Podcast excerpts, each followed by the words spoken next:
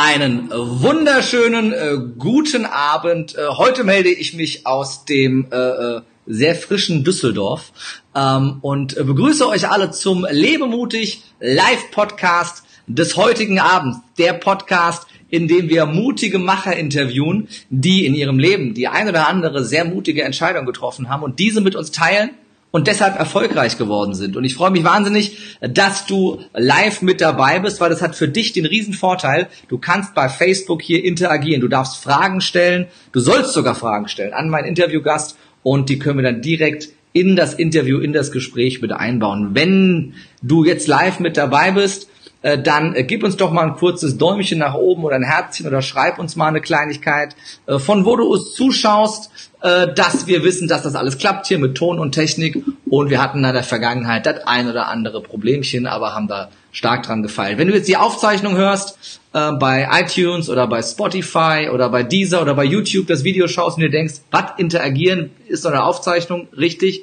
ist dann zu spät, aber du kannst trotzdem gerne deine Fragen stellen äh, im Nachhinein unter den Kommentaren, in den Kommentaren und wir gehen dann auch im Nachhinein sehr gerne noch mit meinem Interviewgast drauf ein. Damit möchte ich ihn auch schon vorstellen. Ich freue mich sehr, dass das endlich äh, geklappt hat, weil äh, wir gehen jetzt schon äh, die Reise als äh, äh, Speaker und Trainer eine ganze Zeit lang gemeinsam.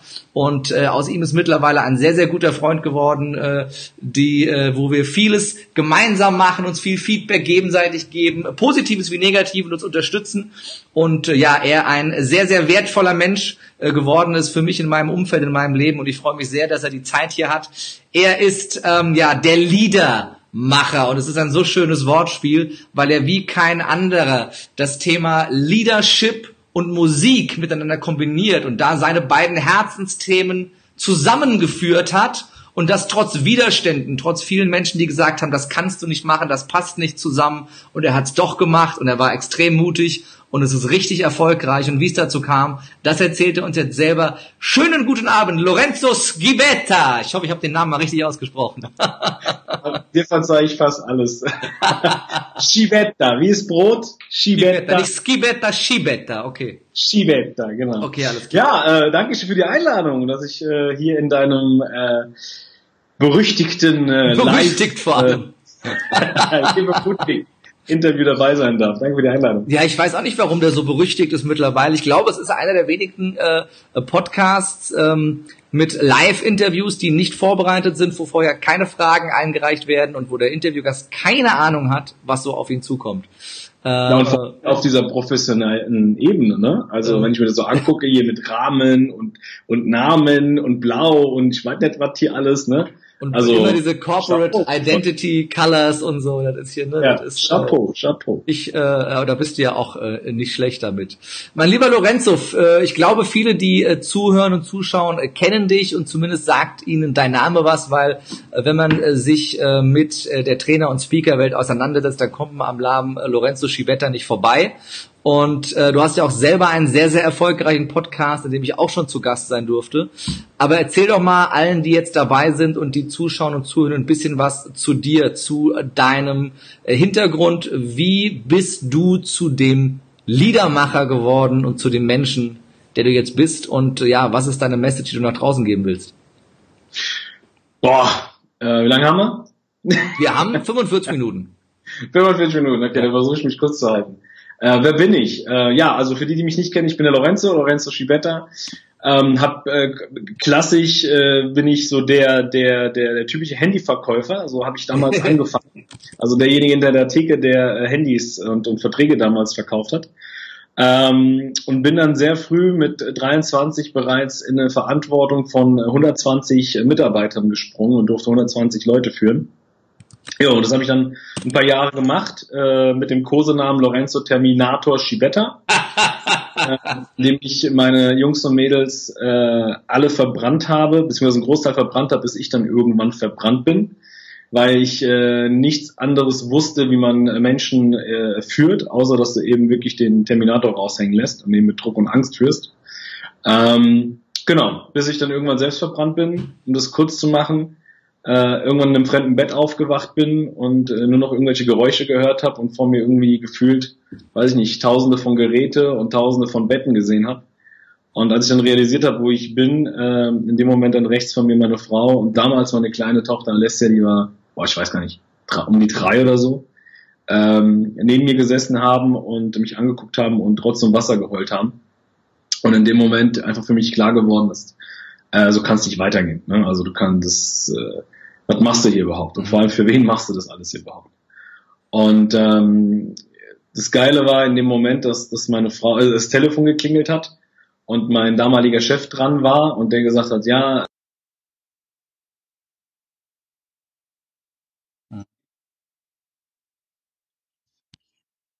Mhm.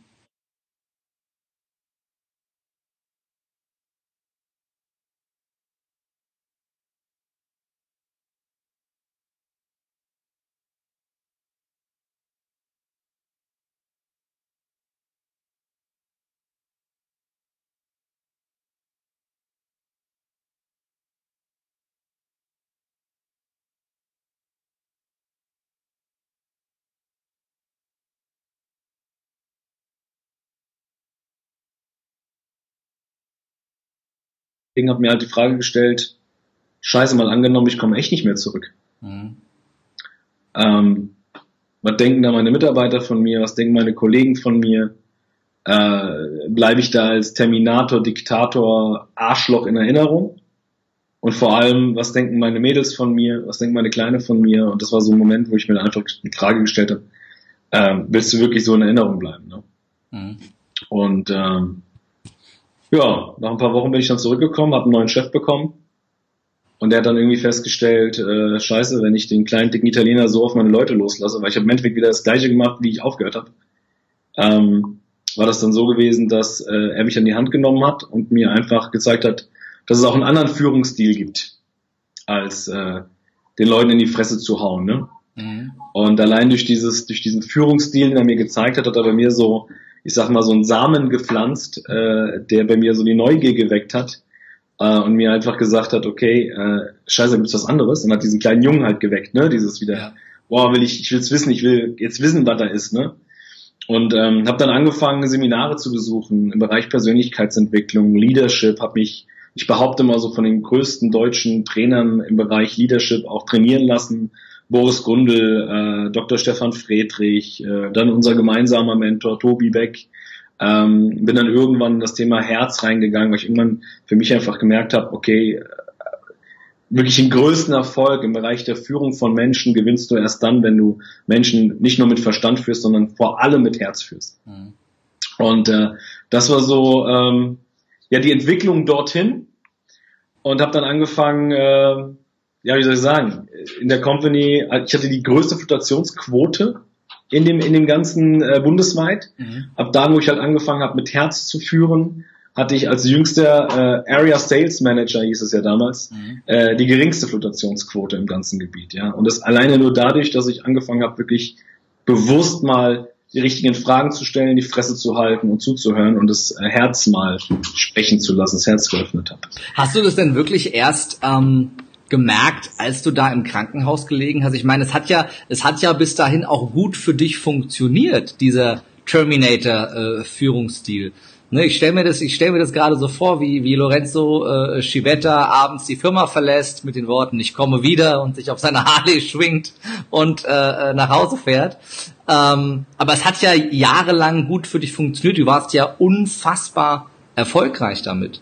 Ähm, hat sich das vorher nicht angedeutet, dass da irgendwas quer lief? Das ist ja gerade, das ist ja gerade die Herausforderung, das ist ja gerade das Schlimme. Herausforderung. Das, das war das Problem. Ich nenne es mal wirklich, pack's mal wirklich bei den Eiern, ja. Ähm, das Thema war, dass, dass dadurch, dass ich die, die Jungs, ich gebe dir ein Beispiel. Bei mir gab's äh, morgens, mittags, abends von Montag bis Samstag Telefonkonferenzen. Mhm. Das heißt, die Leute mussten sich morgens einwählen, bevor sie den Laden aufgemacht haben und mussten mir sagen, was für Tagesziele sie hatten und welche Maßnahmen sie umsetzen. Mhm. Mussten sich mittags einwählen und mir sagen, was der aktuelle Stand ist.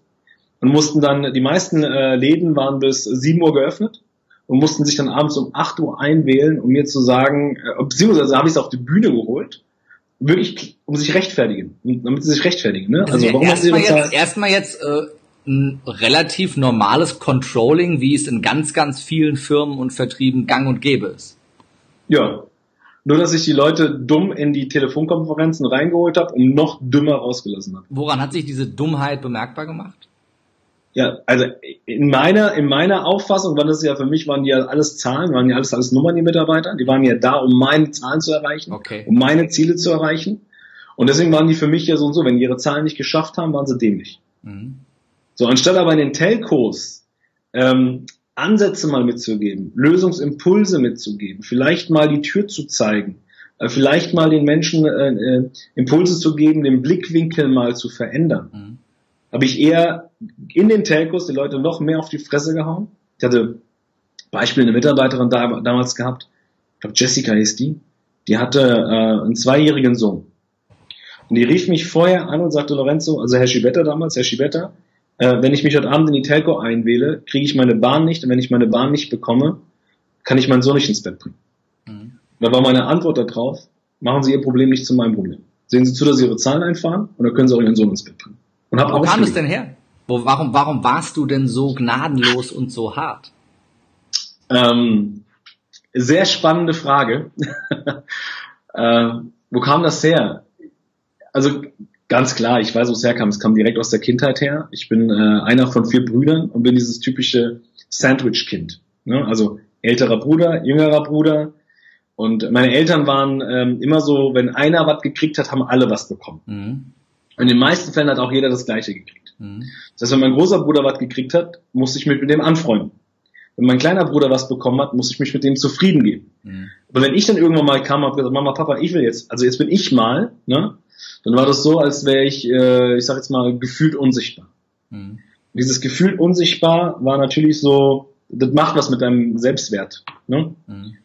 Und äh, mein Vater war, also ist so dieser typische Sizilianer und äh, das war auch so seine, soll ich sagen, seine Führungsmethode bei uns im Haus. Ja, also sehr autoritär. äh, ich sage meistens immer so der der Meister in der nonverbalen Kommunikation. Mhm. Ähm, und äh, so hat er, war der bei uns auch unterwegs. Also ich habe nichts anderes mitbekommen als eben den autoritären Führungsstil bei uns daheim. Mhm. So, jetzt heißt, kommst du hast, du hast letzten Endes nur das kopiert, was du kanntest und was du für die richtige Art und Weise gehalten hast. Genau. Ja. Kam dann auf die, auf nach der Ausbildung, äh, wie gesagt, dann eben in den Vertrieb und dort hast du Vorgesetzte gehabt, mhm. die genau so geführt haben. Es ist ja das heißt, sehr, sehr üblich gewesen in den 90er Jahren äh, generell und in den 2000ern. Genau äh, so, so hart zu führen. Ich meine, ich kenne es ja selber. Ähm, was, was, was ich aber spannend finde, ist, dass diese, diese, dass du diese Härte damit begründet hast, dass du gesagt hast, ähm, es ging mir ja nur um mich und nur um meine Zahlen. Und es, diese, diese Ego-Fixiertheit. Und wenn ich dich jetzt sehe und das extrem liebevolle Verhältnis zu deinem Vater, ähm, frage ich mich, wo, wo kam das her? War, war, hat er dir das auch so vorgelebt oder kam das irgendwo anders her? und hat er für sich auch was gelernt und verändert in den letzten, in den letzten Jahren, dass ihr heute so ein liebesvolles Verhältnis habt? Ich habe irgendwann ähm, angefangen, nachvollziehen zu wollen, warum mein Vater so ist. Weil das Ding ist ja, dass wir Menschen irgendwann anfangen, immer anderen die Schuld zu geben. Wir versuchen ja immer eine Begründung im Außen zu suchen. Wir versuchen ja immer, ja, weil das so ist, bin ich auch so. Mhm. Und ich habe irgendwann angefangen, wirklich zu hinterfragen, aber warum ist mein Vater so? Warum ist mein Vater so streng? Warum ist mein Vater, warum flippt mein Vater schnell aus? Ähm, und klar hat er auch andere Seiten an sich gehabt. Ne? Also ich kann mich auch an Momente erinnern, wenn er, ähm, er war ein leidenschaftlicher Schreiber. Also er hat super gerne geschrieben, Märchen geschrieben, Gedichte geschrieben auf Italienisch. Ähm, und ich kann mich erinnern, dass er uns die dann auch mal in einer anderen Abend auch mal vorgelesen hat. Ja. Ähm, aber ich habe mir irgendwann gefragt, okay, warum ist er so? Und als ich dann äh, für mich selbst rausgefiltert habe, in dann Gesprächen mit meinem Vater, dass sein Vater nicht anders war. Mhm. Das heißt, dass im Endeffekt die gleiche Prägung von seinem Vater einfach nur mitgenommen hat, weil er es einfach nicht anders gelernt hat. Und äh, bei uns dann daheim eine Situation gab, die eben, ja, ich würde mal sagen, schon mega extrem war, mhm. dass mein Vater in dem Moment einfach für sich gesagt hat, scheiße, was mache ich hier?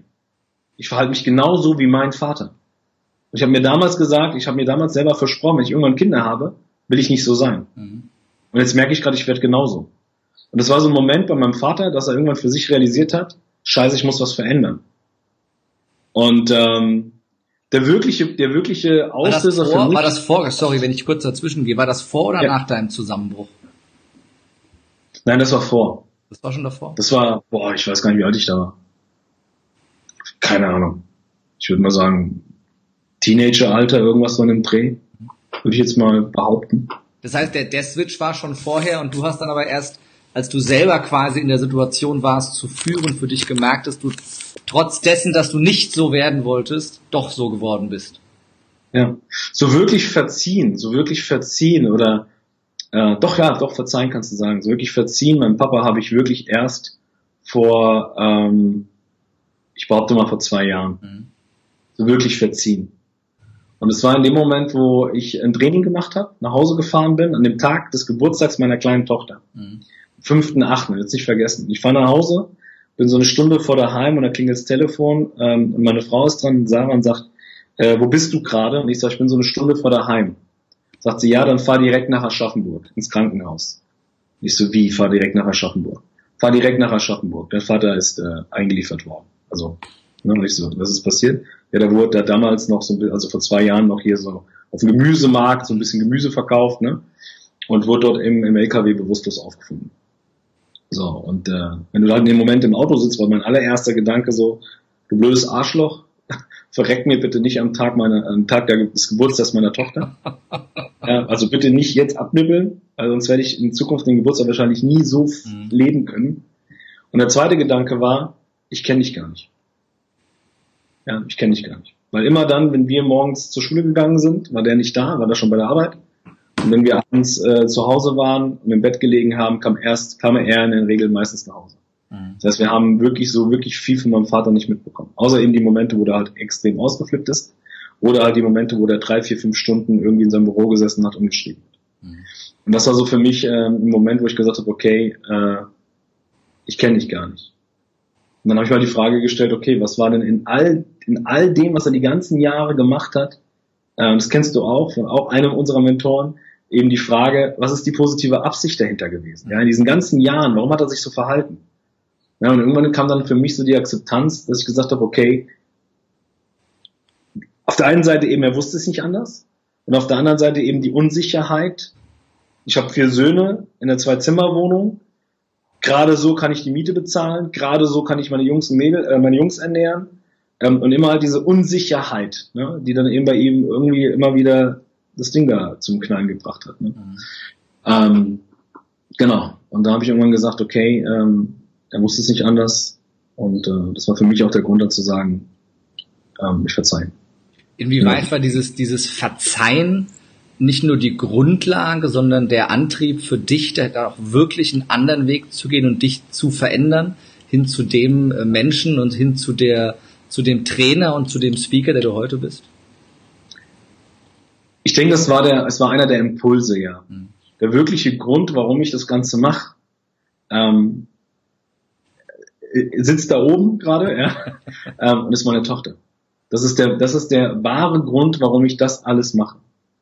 Weil ich äh, meiner Kleinen damals, als äh, ich aufgewacht bin und eben meine Mädels heulen sah, ähm, habe ich in dem Moment meiner, meiner kleinen Tochter versprochen, dass wenn, wenn sie irgendwann alt genug ist, ja, und keinen Bock hat, bei, bei mir in der Firma zu arbeiten, ähm, und irgendwann in, in, in Angestelltenverhältnis, oder was ja nicht schlimm ist, ne? Also wenn der Job dir ja Spaß macht, ist ja alles super. Ähm, habe ich ihr versprochen, dass ich alles dafür tue, dass ich alle Führungskräfte, die ich irgendwie nur packen kann, in meiner unmittelbaren Nähe Mhm. zu Führungspersönlichkeiten mache. Mhm. Damit ich diesen Trigger so klein halte, dass wenn jemand auf meine Tochter zielt, vorbeischießt. Also dass im Endeffekt nur ein Umfeld von Führungspersönlichkeiten hat, wo ich ganz genau weiß, die werden sie fördern, die werden sie fordern, aber in erster Instanz geht es darum, dass die Persönlichkeit, ne, ihre Talente gefördert werden und so weiter. Ja. Und das ist der wahre Grund. Dass er nicht so einen Arschlochchef bekommt, wie ich damals einer war. Mhm. In, in äh, wie weit waren denn die, äh, jetzt höre ich mich irgendwie gerade im Echo. Hast du irgendwas verändert? Nö. Komisch. Ähm, jetzt aber wieder weg. Es war nur einmal ganz kurz da.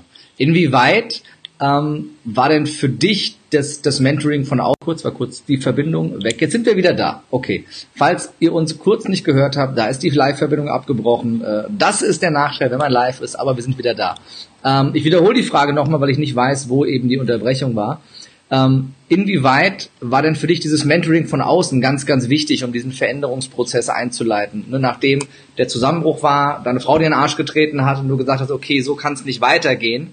Ähm, als wir uns kennengelernt haben, warst du ja auch noch anders. Da habe ich dich noch kennengelernt mit einer anderen Härte, so mit diesem bisschen mehr Ellbogen und dieses Challenging und dieses mit anderen Vergleichen und, und, und messen. Ich meine, wir, wir, haben, wir waren es da ja sehr, sehr ähnlich äh, zu dem Zeitpunkt.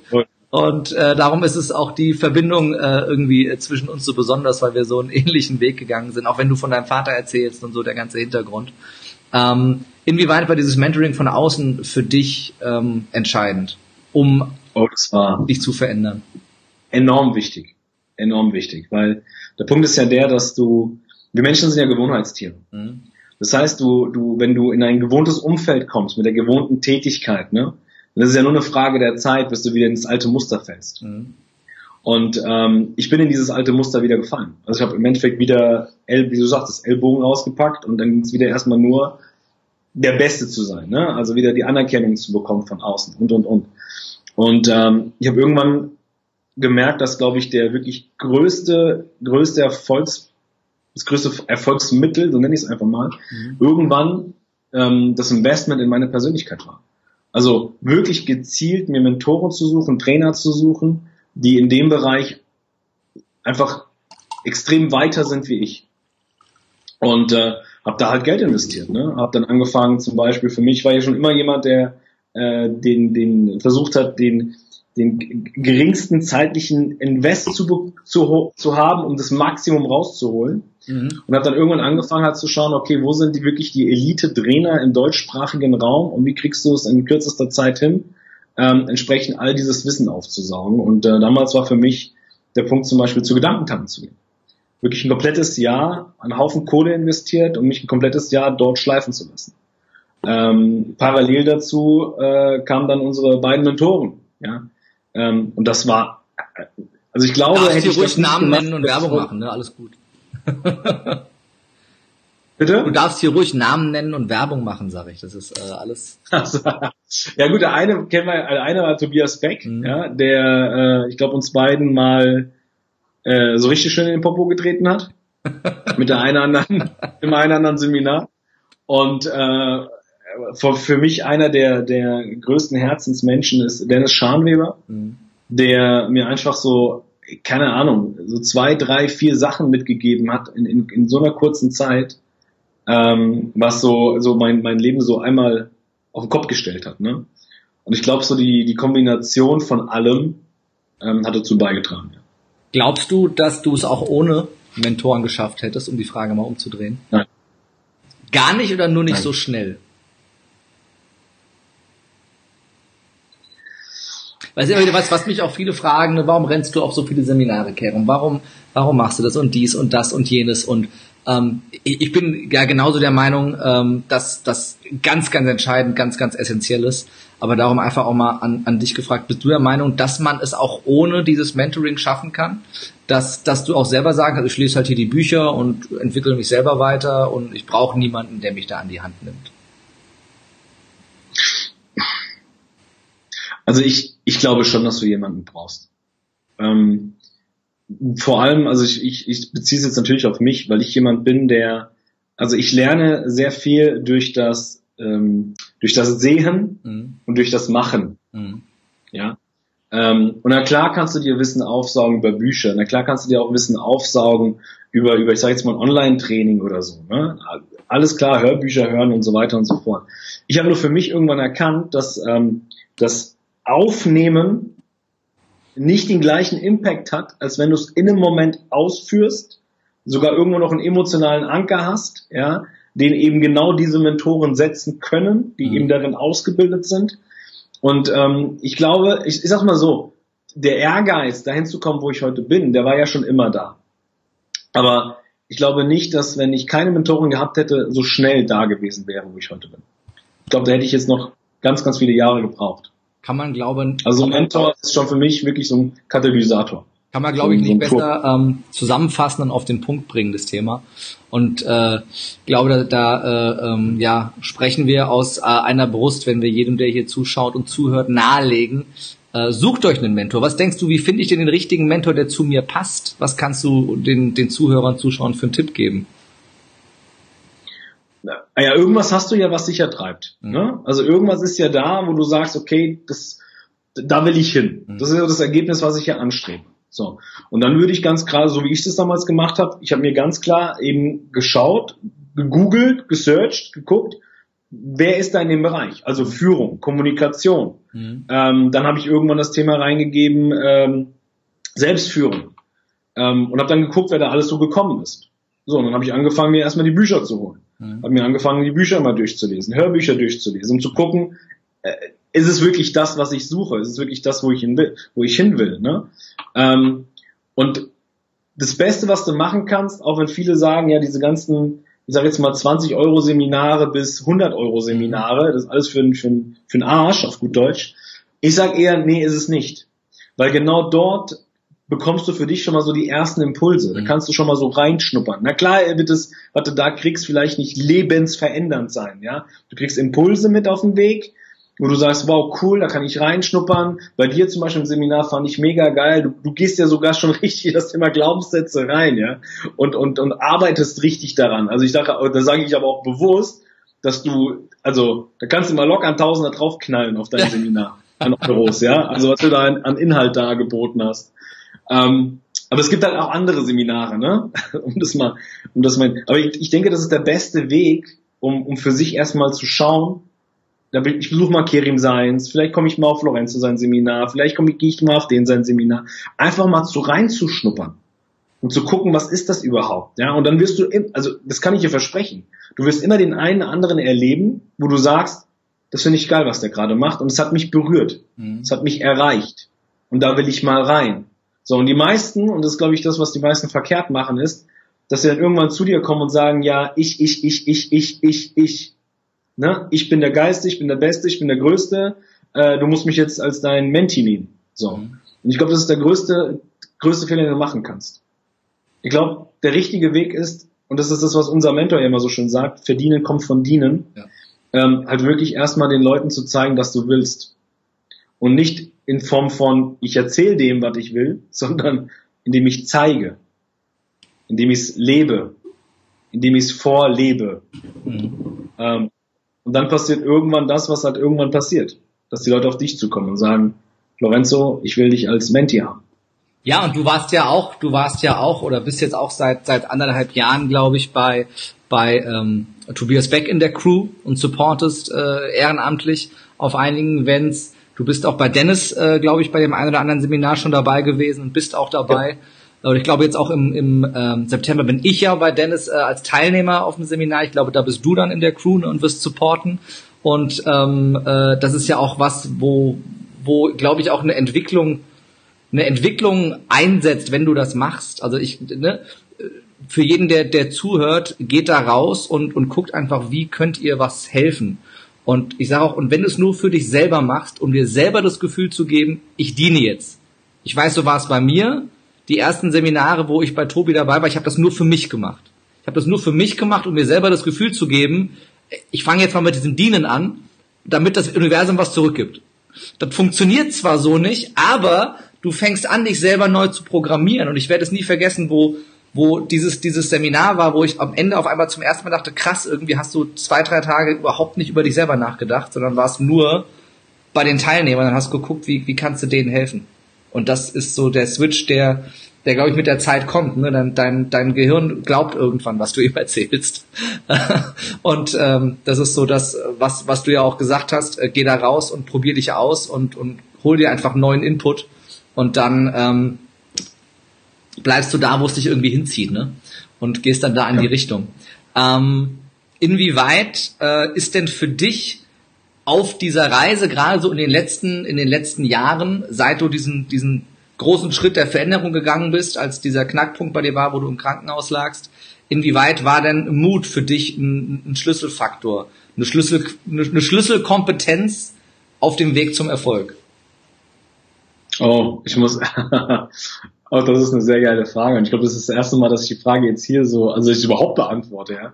Weil ähm, der, der mir, der, also das, was ich in den letzten zwei Jahren aufgebaut habe, das habe ich ja parallel aufgebaut. Ich war ja noch vor, äh, vor wenigen Monaten mhm. ja noch in einem Angestelltenverhältnis, also auch in einer führenden Position, aber in einem Angestelltenverhältnis. Und äh, äh, vor vier Jahren auch angefangen in einer der größten Energiedistributionen und habe dort angefangen, äh, eine Filialkette aufzubauen und gleichzeitig aber auch eine Akademie aufzubauen innerhalb dieser Distribution. Und äh, da ist unter anderem auch dieser Gedanke dann entstanden, ähm, zu sagen, ähm, ich mache jetzt da die erste eigene Akademie innerhalb des Sektors, mhm. baue das auf mit den Leuten da drinnen ähm, und habe dann angefangen, das Ding aufzubauen, habe äh, Gedankentanken parallel äh, gemacht als Ausbildung da zum zertifizierten Management-Trainer und habe dann irgendwann alles das, was ich bei Gedankentanken gelernt habe, mitgebracht in diese Akademie. Mhm. Und äh, irgendwann hatten wir so einen Bereich, wo ich dann gesagt habe, okay, jetzt wird es mal Zeit, dass wir das Ding größer machen. Äh, wir gehen jetzt mal nach draußen, Fenster auf, Türen auf, wir zeigen den Leuten mal draußen, was wir hier alles anbieten. Ne? Und damals kam mein, mein Vorgesetzter und der hat gesagt, nee, das wollen wir nicht.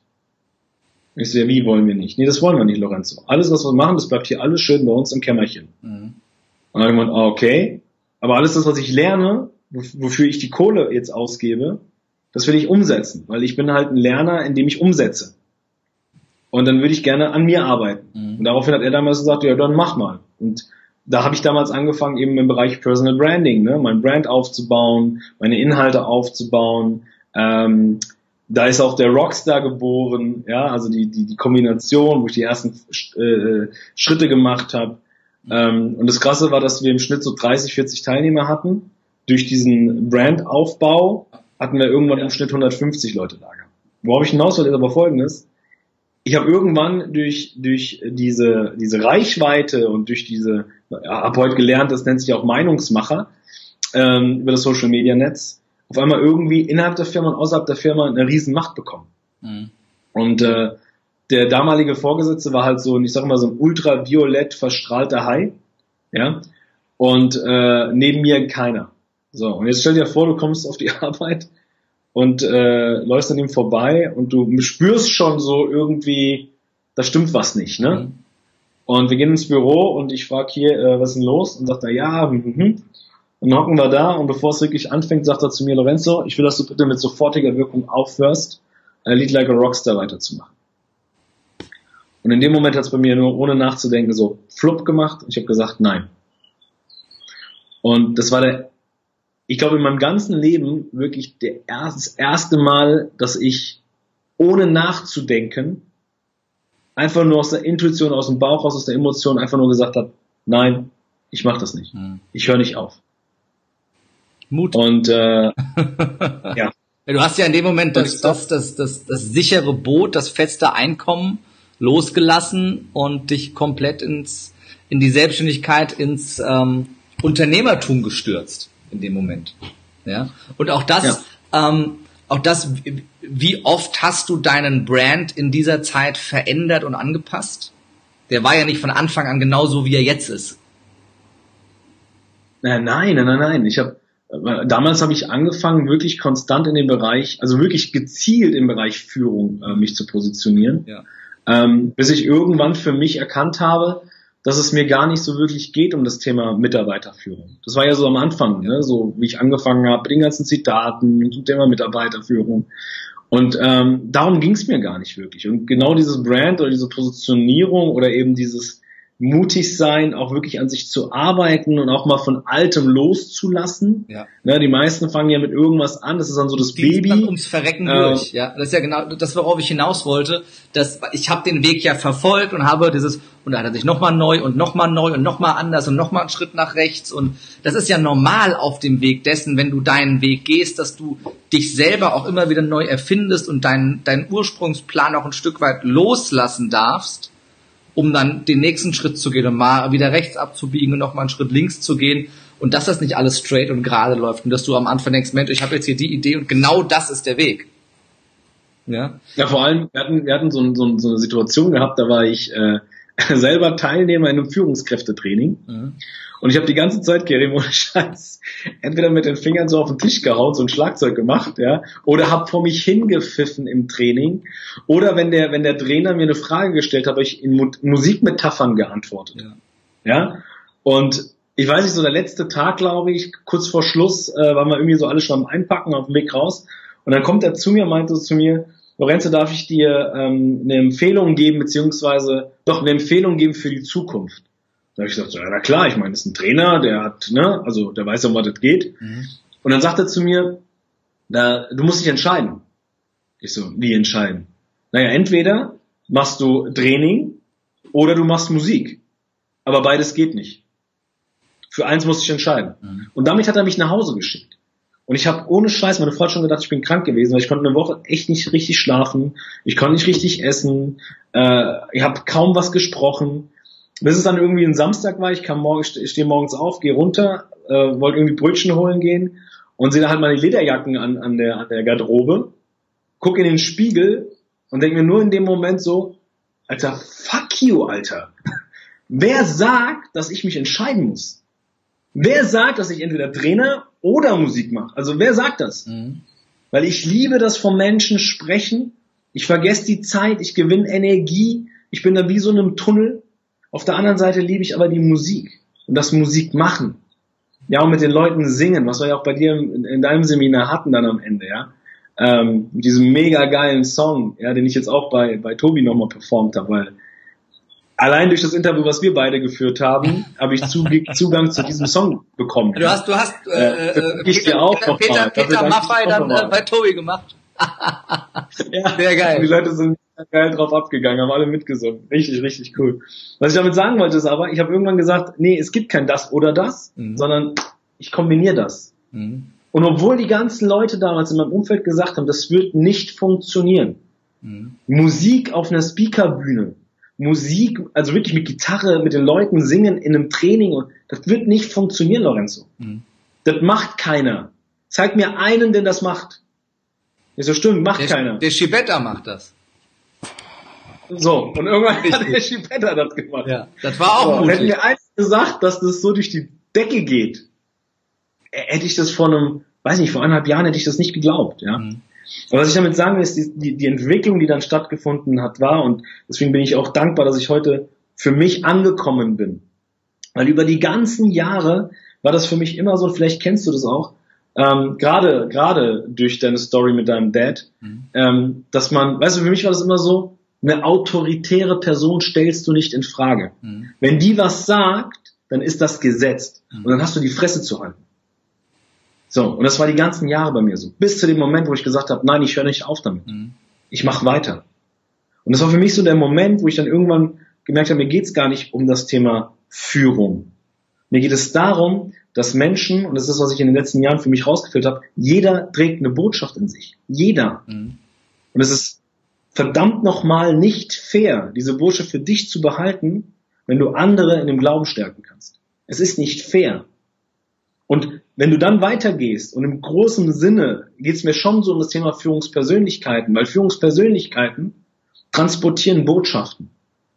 Führungskräfte üben Kraft aus. Mhm. In Form von Druck, Befehlen, Angst. Aber Führungspersönlichkeiten schaffen eine Botschaft, die in einem sowas von brennt, dass Menschen, die aus freien Stücken folgen. Und dass das in dir brennt, so, das, das, das, äh, das merkt man. Und ey, ich stehe morgens auf mit dem Gedanken, ich gehe abends in Bett, ins Bett mit dem Gedanken. Ich mal, hier kriege ich gerade wieder Gänsehaut, wenn ich da nur drüber rede. Ja. Kriegt man seine eigene Story Gänsehaut. Das spricht dafür, äh, dass es wirklich echt und authentisch ist. Gab es denn auch in, äh, in nicht nur in den letzten Jahren, sondern generell in deinem Leben auf dem Weg dahin Situationen, wo du überhaupt nicht mutig warst? Wo du im Nachhinein denkst, fuck, wärst du mal mutiger gewesen besser? Hättest es dir einfacher gemacht? Ja, also, ich sag mal so, ich glaube damals, als dieses ganze Thema entstanden ist mit, mit, mit dem Trainings mache ich ja schon seit zwölf Jahren. Ähm, aber immer halt nach einem gewissen Cluster, ne? nach, einem gewissen, nach einer gewissen Vorgaben. Inhouse-Trainings kriegst du immer eine Vorgabe und danach machst du deine Trainings.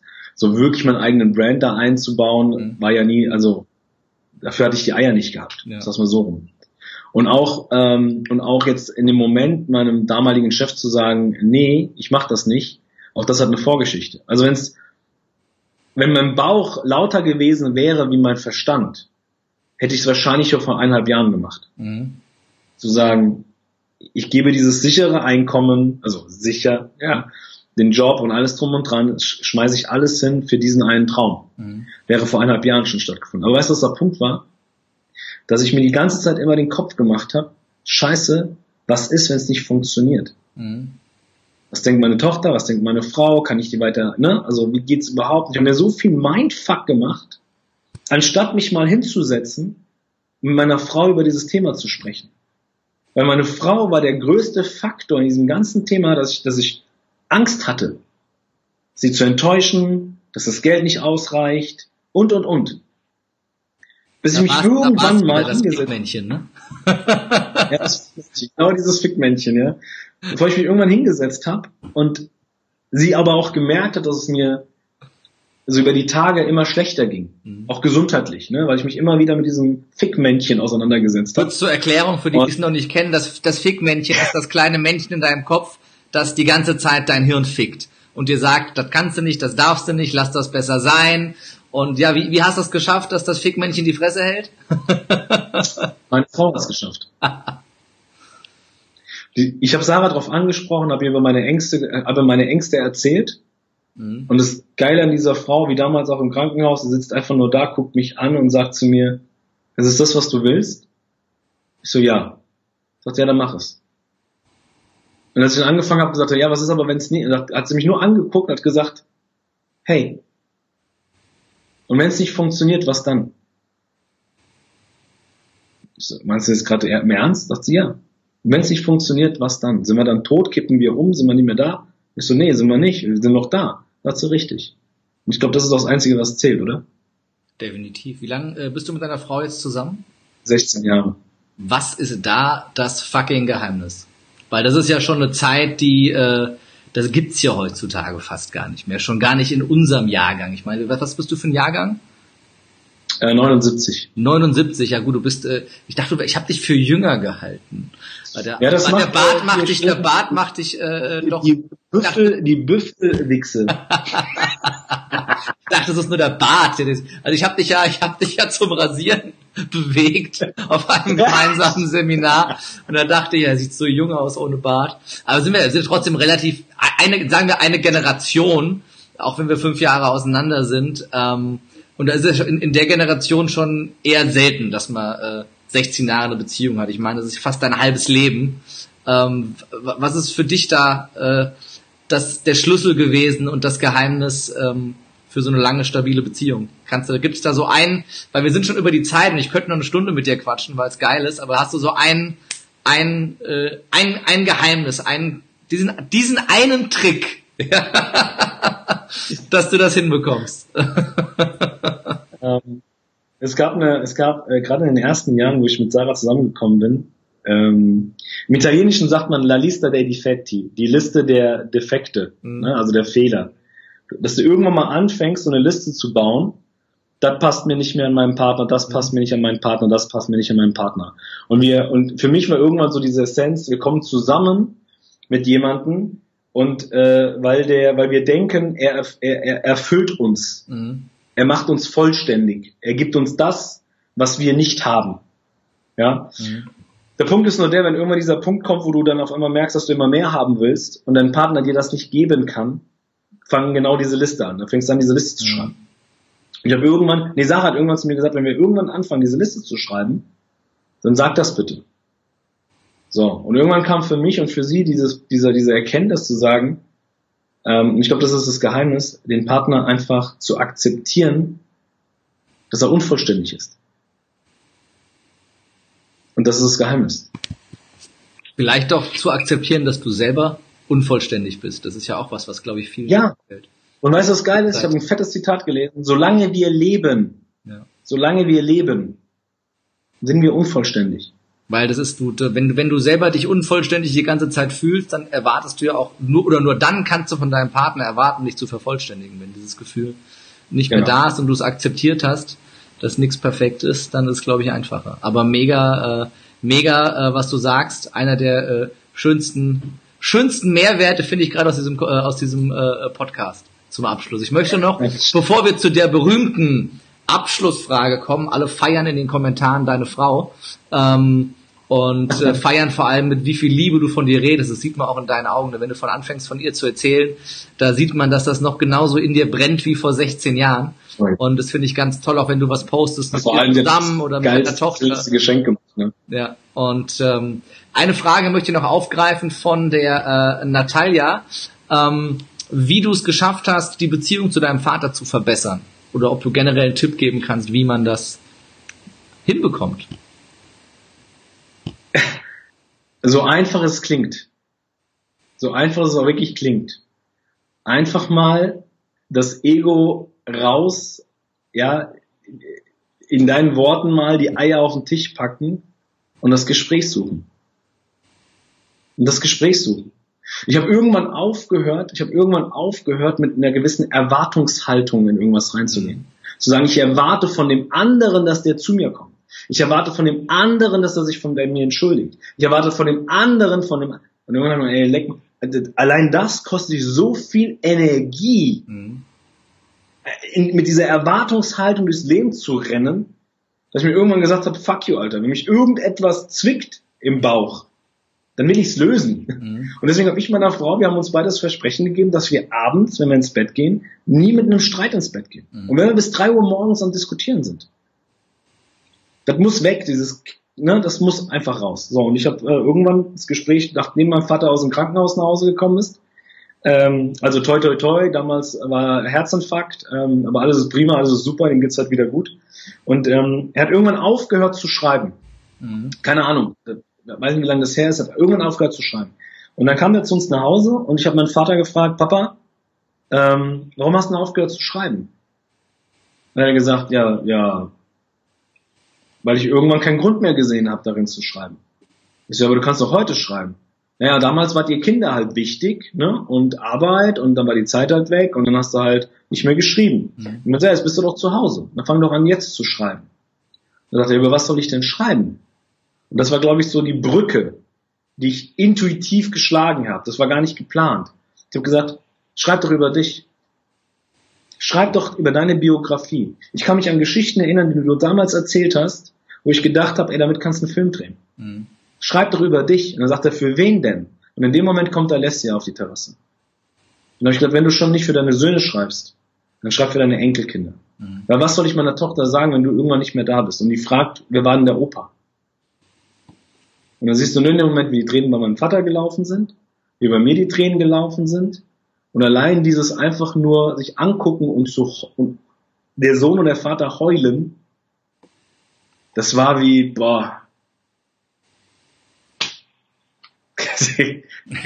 Geht schon wieder los. Weiter, weiter, weiter. vielen, vielen Dank äh, für das ähm, für das äh, Teilen. Ähm, du bist, äh, glaube ich, nicht der Einzige, der äh, Pippi in den Augen hat. Zumindest wenn ich hier in die Kommentare gerade gucke von dem Live-Video. Weil wir kommen damit auch schon zu der Abschlussfrage im Lebemutig Live Podcast, die ich jedem meiner Gäste stelle, nämlich wenn du keine Angst mehr hättest, sondern grenzenlos mutig wärst, was wäre das Erste, was du tun würdest?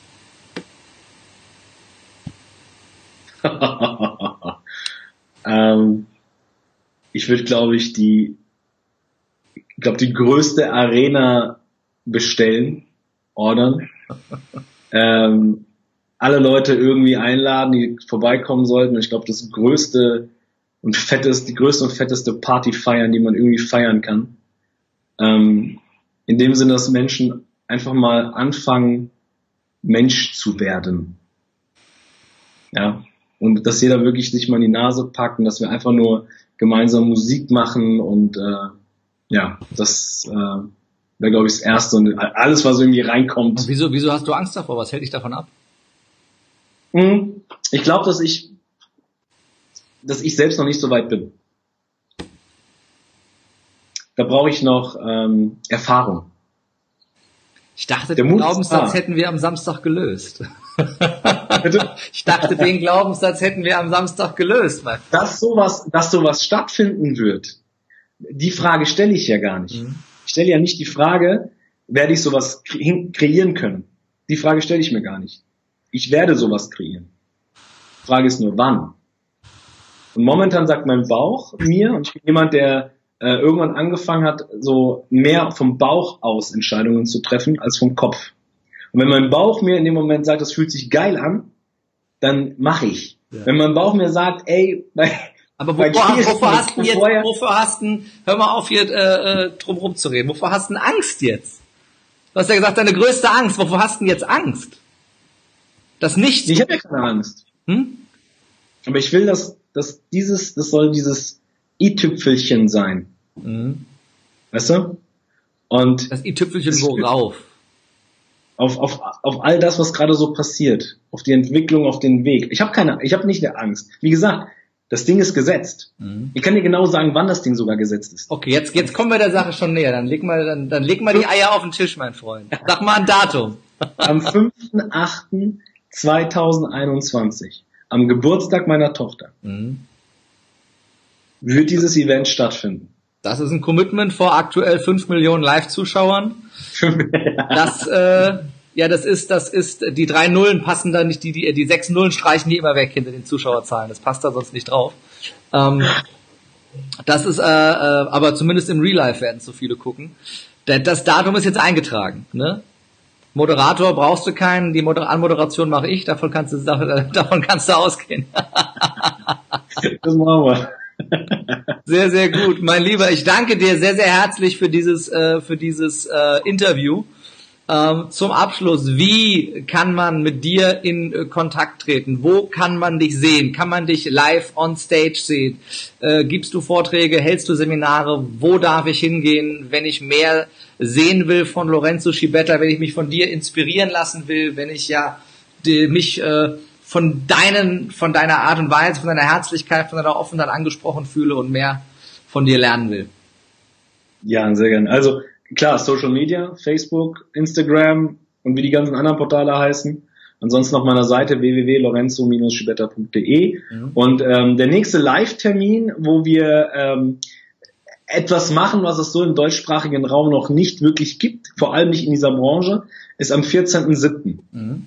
Da werden wir äh, ein Abendevent haben, ein After-Work-Event, so nenne ich es, äh, in Frankfurt-Bornheim in der, auf der inter interkulturellen Bühne. Mhm.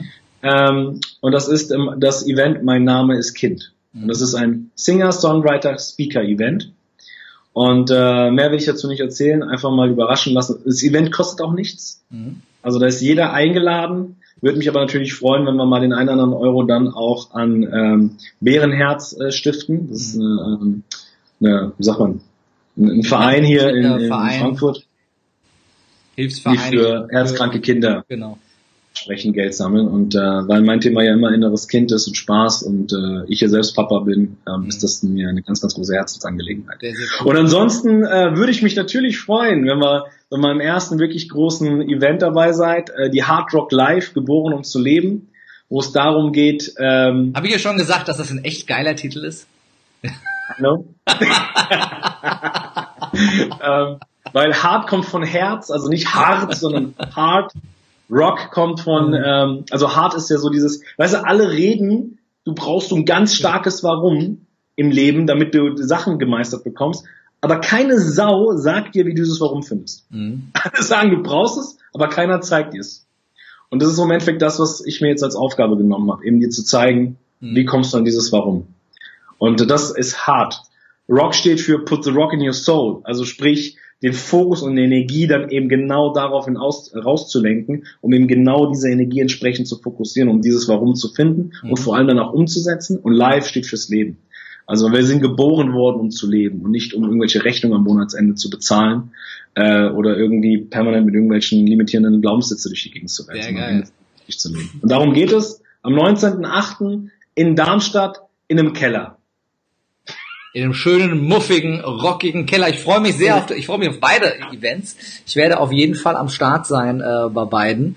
Äh, ganz, ganz klar. Und äh, den äh, Lorenzo Schibetta mal äh, in Aktion äh, zu sehen. Das wird sehr, sehr cool. Und ähm, ja, also, Community. Bitte? Ich habe ein kleines Geschenk für deine Community. Sehr gerne. Lass mich raten, ein Rabattcode. Ein Gutscheincode.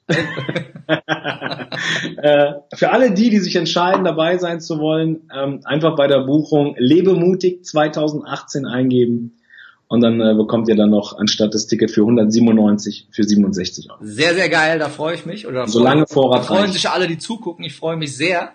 Sehr, sehr, sehr, sehr cool, äh, dass äh, das geklappt hat mit dem Interview. Ich freue mich sehr. Ansonsten, äh, wenn äh, ihr Bock habt auf noch mehr Mut in eurem Leben, äh, kann ich euch auch sehr mein Event ans Herz legen. Schaut da einfach mal auf äh, lebemutig.jetzt und äh, da erfahrt ihr mehr über äh, mein Event und äh, das alles packen wir natürlich auch in die Show Notes. Die Links zu äh, Lorenzos Event, die Links zu Lebemutig und Gewinne. Ähm, sind noch ein paar Termine jetzt vor der Nase. Am Samstag in Hamburg, Sonntag in Berlin, am äh, 8. in Köln, am 21.07. in Stuttgart, am 22.07. in München und ähm, am 30.09. schon wieder in Frankfurt. Also es steht einiges, äh, einiges äh, an und für alle die Möglichkeit, in alle erdenklichen Richtungen ähm, sich neuen Input zu holen. Und äh, ich habe erst äh, gestern einen Story-Post darüber gemacht, wie gut sich doch das Ganze ergänzt, ähm, weil wir ja auch in der Konzeption von unseren Events auch äh, eng zusammenarbeiten, uns da viel Feedback geben und da gucken, dass auch wirklich äh, für alle äh, neuer, uniker Content mit dabei ist. Und das ist ja das Schöne, dass diese Branche, eine geile Frise. ja mega, dass diese Branche so äh, vielfältig ist. Und ähm, ja, vielen, vielen Dank für das Interview, mein lieber äh, Lorenzo. Und ja, ich wünsche dir einen ganz tollen Abend. Äh, alle Links in den Show Notes.